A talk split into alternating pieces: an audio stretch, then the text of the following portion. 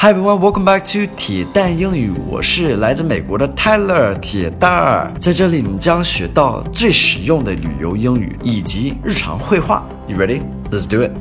Hello everyone, thanks for stopping in. Today's focus word is indifferent. Indifferent. Indifferent just means to not be concerned with, to not really care about something. The Chinese is funny. There's a 成语，漠不关心的。就是很无所谓的那种感觉，right?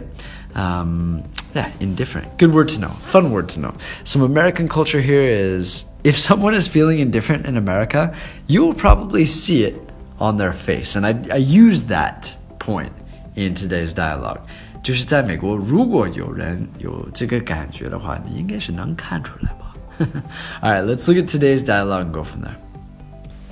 How do you think that sales pitch went?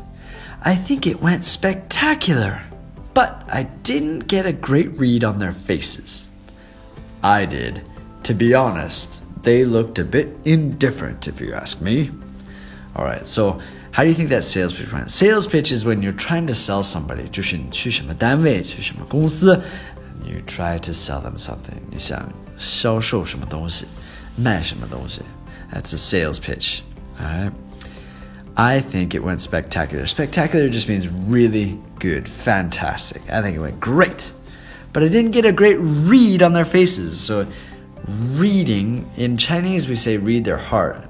读懂他们的心, right? But in America we'll say this about somebody's faces, like, oh, you can read his face, you know, like that.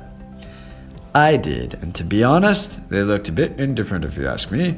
So 我是读懂他们的脸了。说实话。 to be honest, they looked a bit indifferent. 看起来有一点无所谓的，就是呃漠关漠不关心的。so they don't really care about what you're trying to sell them. Better luck next time. All right, some key vocab here is sales pitch, spectacular, read, to be honest, and indifferent. Hope you guys learned something today. Thanks for stopping by, and I'll speak to you guys on the next one. All right, take care. Have a good day. Peace.